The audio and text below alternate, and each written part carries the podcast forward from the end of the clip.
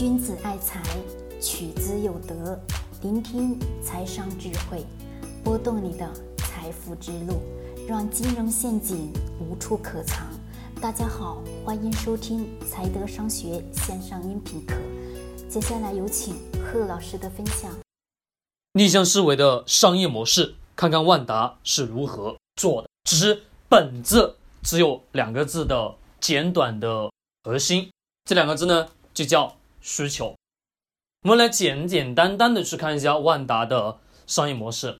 是万达本身，你说它有做的多么多么好，本身是靠它的这个商业模式在不断的支撑，不断的去负责。我问各位，在最早期前几年的房地产市场不持续不断的高发的阶段，对于每一个城市、每一个地方、每一个县城也好，等等等等说的一系列地方政府的需求点在哪里？各位，我问各位一个问题：地方政府的需求点在哪里？本质原因，地方政府它只需要一个东西是什么？我需要有政绩，我需要有业绩，对吧？在他们所属的那个官员的那个领域当中，我在这个城市当中有多少的？政绩能带动多少人的就业情况，能带动地方的经济增长是否能行？是否比同比去年的经济有高速的增长？减少了是因为什么东西？增多了是因为什么东西？那么万达的本身商业模式就是给到了什么？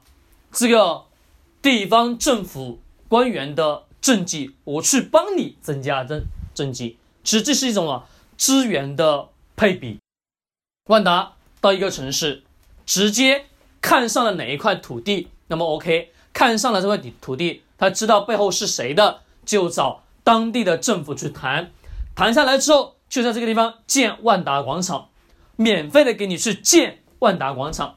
但是免费建万达广场，我问各位，是不是亏本的？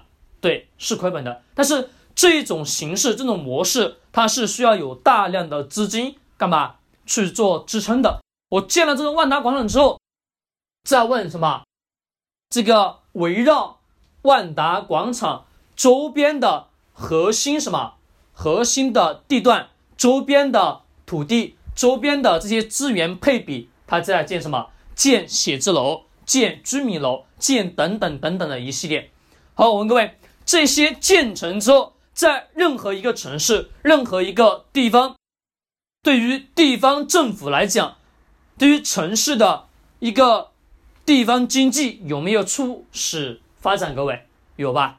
对，而万达就是使用了这种模式，在持续、持续、不断、不断的去扩大。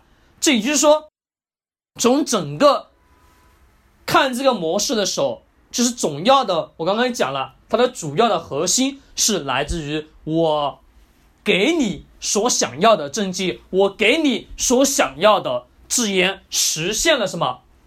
同步的供应，用万达广场这个大的广场，大的当中有卖东西、卖这个卖那个的，等等的这个商场去吸引大批量的人流吧？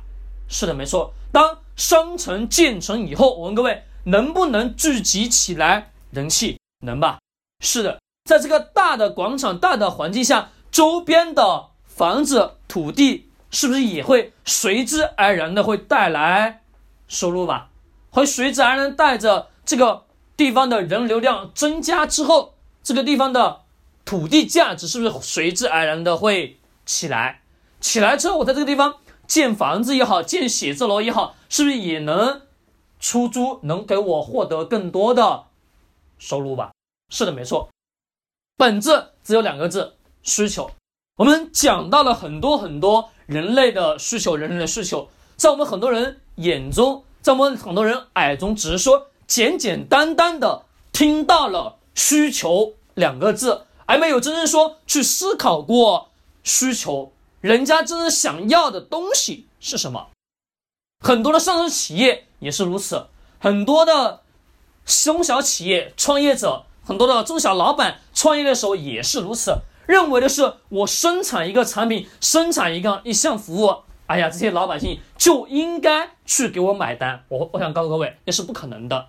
为什么？因为你生产出来的任何产品、任何服务，必须前提一点是符合市场多数人的技术点、多数人的需求点，你的产品、你的服务才能在市场当中去进行销售，才能给你企业带来收入吧？是的，简简单单的两个字的需求背后，就包含了有太多太多太多的内容了。而在我们现实的商业社会当中，很多中小企业的老板，甚至投资人也好，很多的刚刚学习股票投资也好，学习来到资本市场的人也好，他对于需求两个字的理解，真的是理解的一点一点的不深刻。需求有分很多种，有伪需求，有真实实实在在的需求，对吧？各位，是的，没错。我们人对于很多很多东西，哪些需求是我们人必不可缺的？需求点哪些东西是整个社会资源当中它是不可或缺的部分？那么我们利用人家所想要的这个东西，我给他所想要的这个人、这个事、这个物，他都能为你去所使用。为什么讲逆向思维？逆向思维，我曾经讲过，逆向思维真正的是需要你去颠倒过来去看人家想要什么东西，你给他什么东西去实现。双赢的结果就 OK 了，这才是我们任何一个做投资人以及你做生意的、做企业老板也好，该应该有的什么思维逻辑。在我看来，这种思维方式真的是简单的不能再简单了。你仔细去看看万达的商业模式是是如何去做的。本身也就是到一个地方，我在这个地方给你建一个万达广场，免费的，不收你一分钱，但是你周边的土地要。低价的价格卖给我，我在这个地方去建什么？建写字楼、建房子，再进行出租、出售、出卖也好，等等的这个环节，去给企业获得大量的利润。那这种模式呢？前提的条件你是需要有大量的资金去支持，有需要有雄厚的实力去支持，你才能去把这个商业模式是做成闭环。因为这种商业模式下来。前期建成之后，没有你想象的那么快就能达到盈利的状态，它需要大量的资本运作才能去支撑企业正常的运转。那么这种模式在我们普通的中小企业家当中能不能去学？能学，但是在于你自己真正的如何去灵活的去运用逆向思维，逆向思维，逆向思维，真的真的很重要，各位。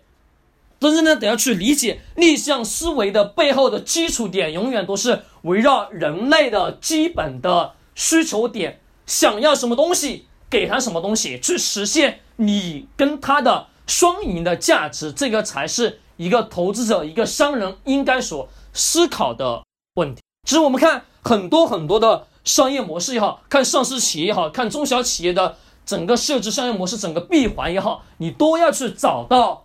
它是否真正的是符合人类的基础需求，或者说符合某一项某一个特殊企业的一项需求？它的市场是否足够大？这个才是我们应该得要去看的东西。其实我讲，我说我们投资人本身就是一个小偷，因为的确我们偷的是别人辛辛苦苦把企业做成功上市，并且企业业绩做得越来越好的成果，去获得股价的。翻身获得企业的分红的收益，对于我们来讲，是我们是需要是更多的耐心去看企业，去研究企业。对于那些真真实实在在在干企业事情的人，他们辛苦的多得多的不能再多了。但是呢，就是因为这些基础原因，我们大量的投资人会被这些不法的什么所谓的外表很好的公司给欺骗。但是这也是整个。资本市场一直存在的基础原因，但是对于我们投资人来讲，是得要去擦亮我们的双眼。也是因为基于这些原因，我们能发现，越是那些有做过实体企业的老板，他企业做得越好的，他的投资就能做得越顺畅。这是真实而存在的、永远不变的真理。好了，各位，我们今天讲到这里，我也希望各位能真正的去思考这四个字。逆向思维后面再加需求两个字，把人类的需求的基础点永远的去研究透。我讲了，我说所有的一系列不能离开人，人需要什么东西，围绕这些人所需要的东西去创造他所需要的产品以及服务，你就能获得一定的收入，这是注定的。好，各位，今天聊到这里，在最后我要插播一条小的消息，在二零二零年的一月一号的晚上，也就是咱们的跨年夜，跨年夜晚上的八点将会有一场我的直播，直播的主题为二零二零年资产再次升级。我希望能听到我的朋友一起过来交流学习。君子爱财，取之有德；学财商，找财德。